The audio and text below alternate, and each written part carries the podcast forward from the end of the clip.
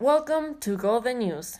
In this section of Let's Agree to Disagree, we will talk about death penalty with your host Antonia Pulido and your two and our two guests guests for the night. Hello everyone, my name is Maria Alejandra Chaerra.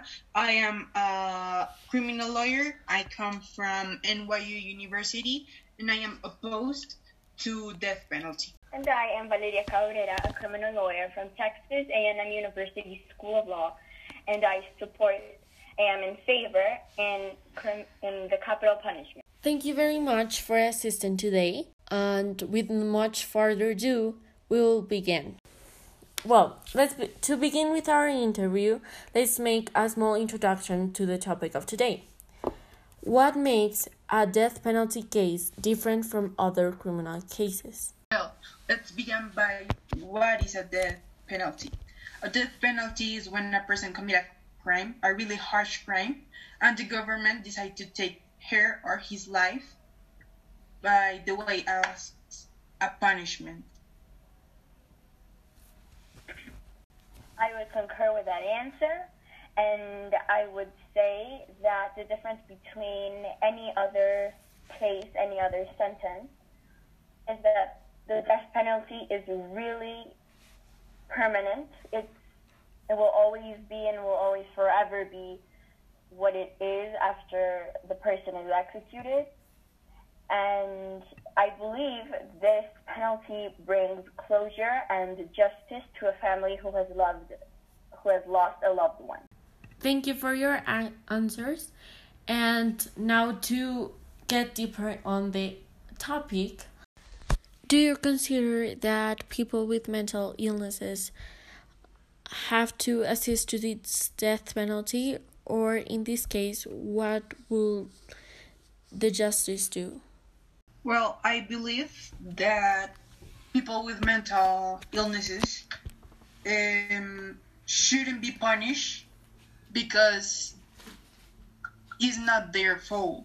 It's just that they were born or they develop another a different part in their brains that make them do this type of things.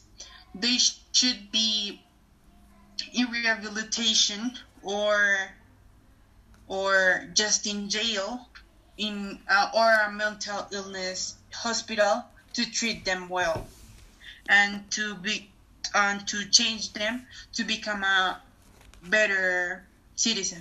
I would have to disagree with that answer because most of the serial killers, if not all of them, suffer mental issues, and that is why they have committed murder.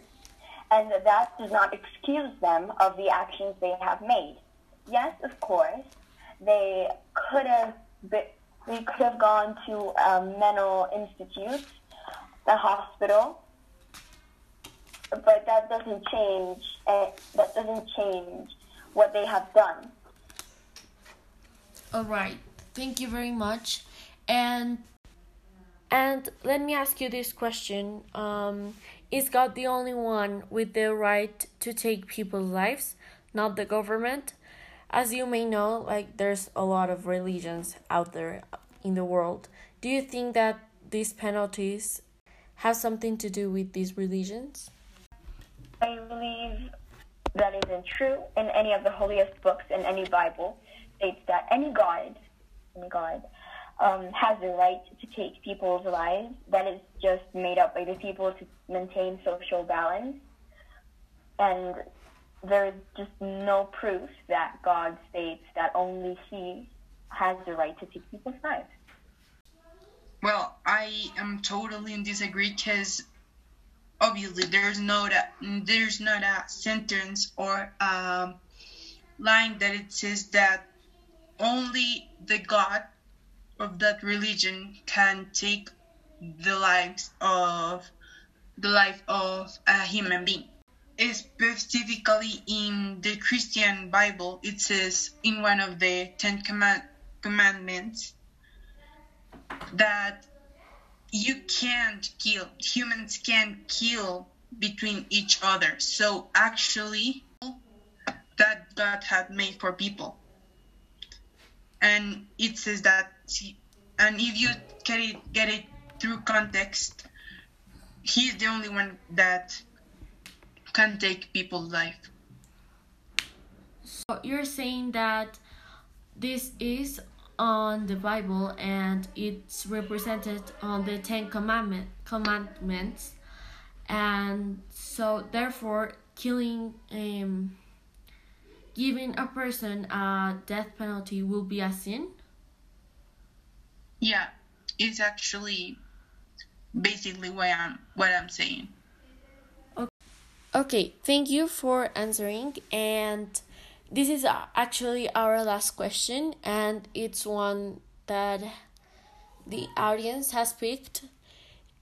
So what if an innocent person is ex- executed? What if there's not enough proof that this person killed someone else? And although he is excused he or her is executed what will happen in this case um, you just said it that's one of the statements why i'm opposed to death penalty because some people might be innocent and they will be killed and that's really unfair. That's morally unfair. And basically stop doing death penalty would be the right answer. But there's where you're wrong. Because, yes, probably we have executed people who are innocent.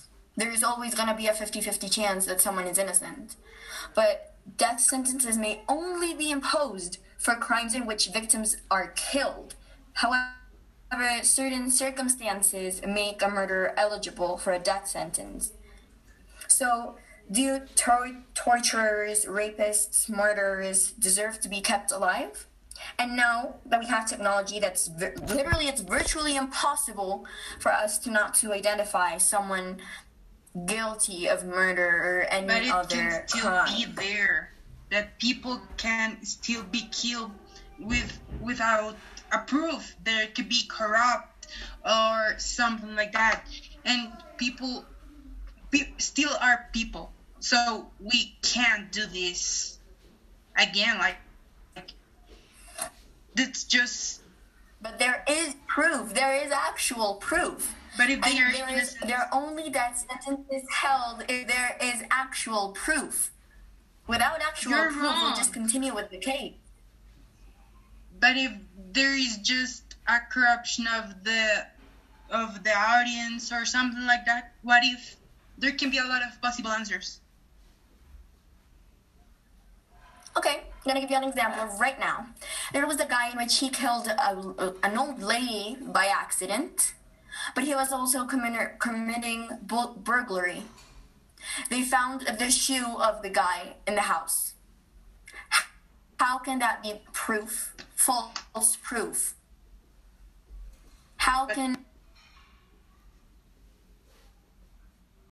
so sorry for cutting this interesting conversation so quickly but we had some technical problems and it was get this was getting into a, quite a fight. So thank you for listening to our podcast and we'll see you in another episode of golden news